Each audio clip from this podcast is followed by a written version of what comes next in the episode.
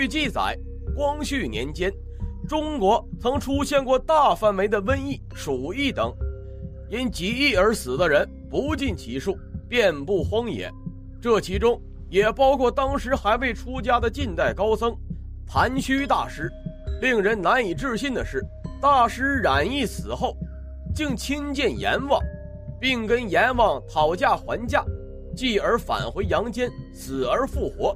接下来就由谭虚大师亲自来讲述这个故事吧。念经后和阎王讨要阳寿。我十七岁那年，母亲为我订婚娶亲，在七月间办喜事，天气很热。正赶那时，令病很盛行，传染的很快，得病不几天就死，很多医生都束手无策。当时老的、小的死的人很多，眼看着满街上抬棺材，也有买不起棺材的，就忙着去买席。街上的人都为了买死人忙个不休。我一个对门邻居姓金，他的名字叫金德胜，是我的同学。他那年才十九，比我大两岁，与我同日结婚。当时他也得了时令病，一天一夜就死了。距他娶亲的日子才不过四天，贺喜的客人在院子里都还没走，他母亲哭得死去活来，妻子的红衣尚未脱下去，马上就换上白衣服，拉起孝绳来了。那种凄惨光景，没有一个看着不难过的。因为他是我同学，又是邻居，同日娶亲，可以说是同病相怜。他死了之后，我很伤感，跑他家去看他。那时他还留着一个小辫儿戴着一顶鹰帽。因为六七月天正热，他浑身上下都青一块紫一块的肿胀了，带肉骷髅，那个难看劲儿，简直是惨不忍睹。我看完他发丧之后。心里受一个很大的刺激，回家之后，觉得心里很酸楚，很难过。像金同学，他不过才比我大两岁，上有父母，刚娶媳妇儿，环境又很好，人命无常，为什么就死得这样快呢？就这样，总是心里郁郁不乐。说这话，果真不幸的事就临到我的头上了。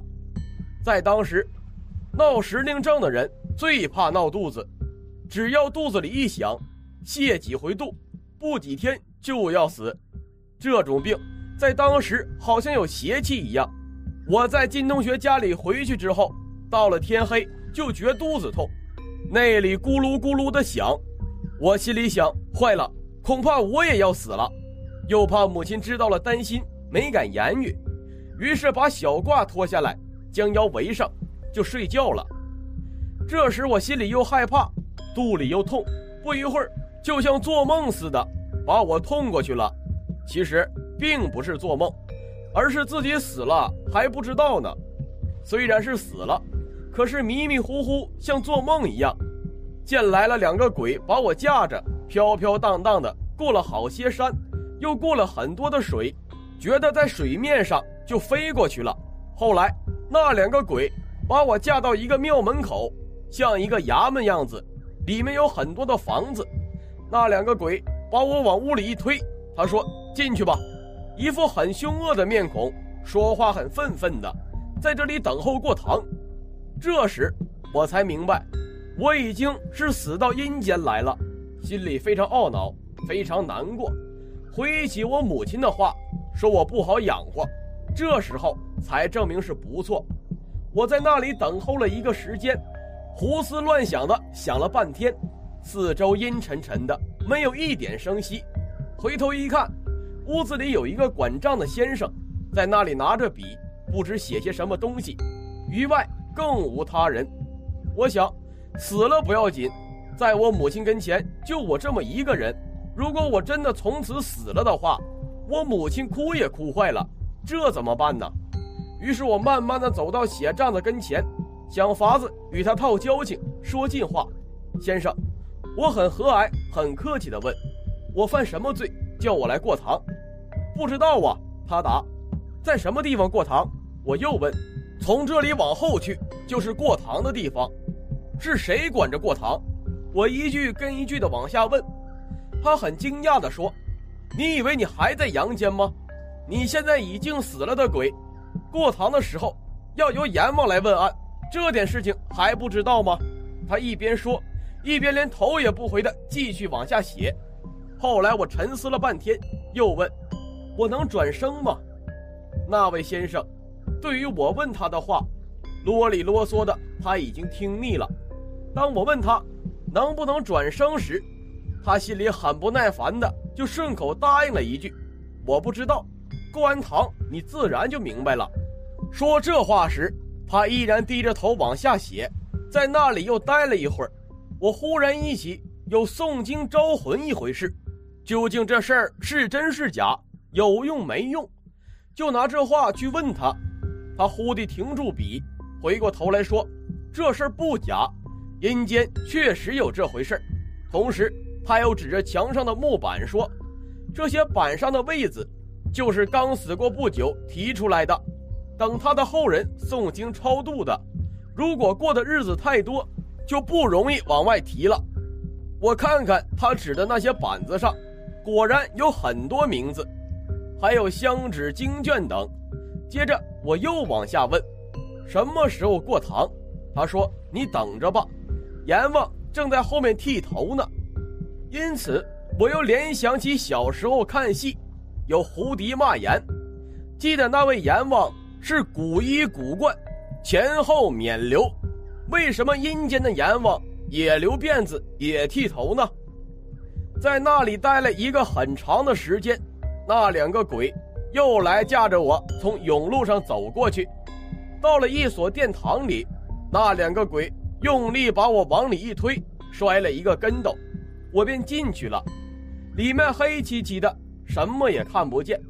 只听有人问：“你是王福亭吗？”一种很陌生、很粗暴的声音传到我的耳朵里。本来我的学名就叫王福亭，我知道这是阎王爷开始问案子，我便随口答应了声“是”，我是王福亭。你知道吧？你已经死了，现在。该送你转生，阎王继续往下说。我想转生，还不知转到哪里去。既转生，再想回家也回不去了。我母亲不挂念我吗？不哭坏了吗？事急至生，我又反问他：我有罪吗？你无罪。我既无罪，何必费这事令我转生呢？我母亲就我这么一个孩子。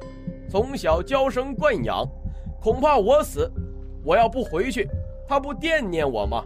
他不哭坏了吗？况且人生学好不容易，我今生也没做坏事，刚刚知道要学好。如果让我去转生学坏了，还不如金辈子，这有多么冤枉啊！我这样的辩驳着，寿限有定数，不能只依你。阎王说，我在世的时候。听说诵经增寿，我的经白诵吗？我又反问。本来在原先见到我舅父死过的时候，我怕死，曾经想过不死的法子。那时候有诗诵高王观世音经者，说诵一千遍可以免灾不死。我请了一本，那时候想，大概是一气诵完就不用两天一夜的功夫，把一千遍诵完了。从此以后。每天有功夫就诵几遍，然亦不知死不死。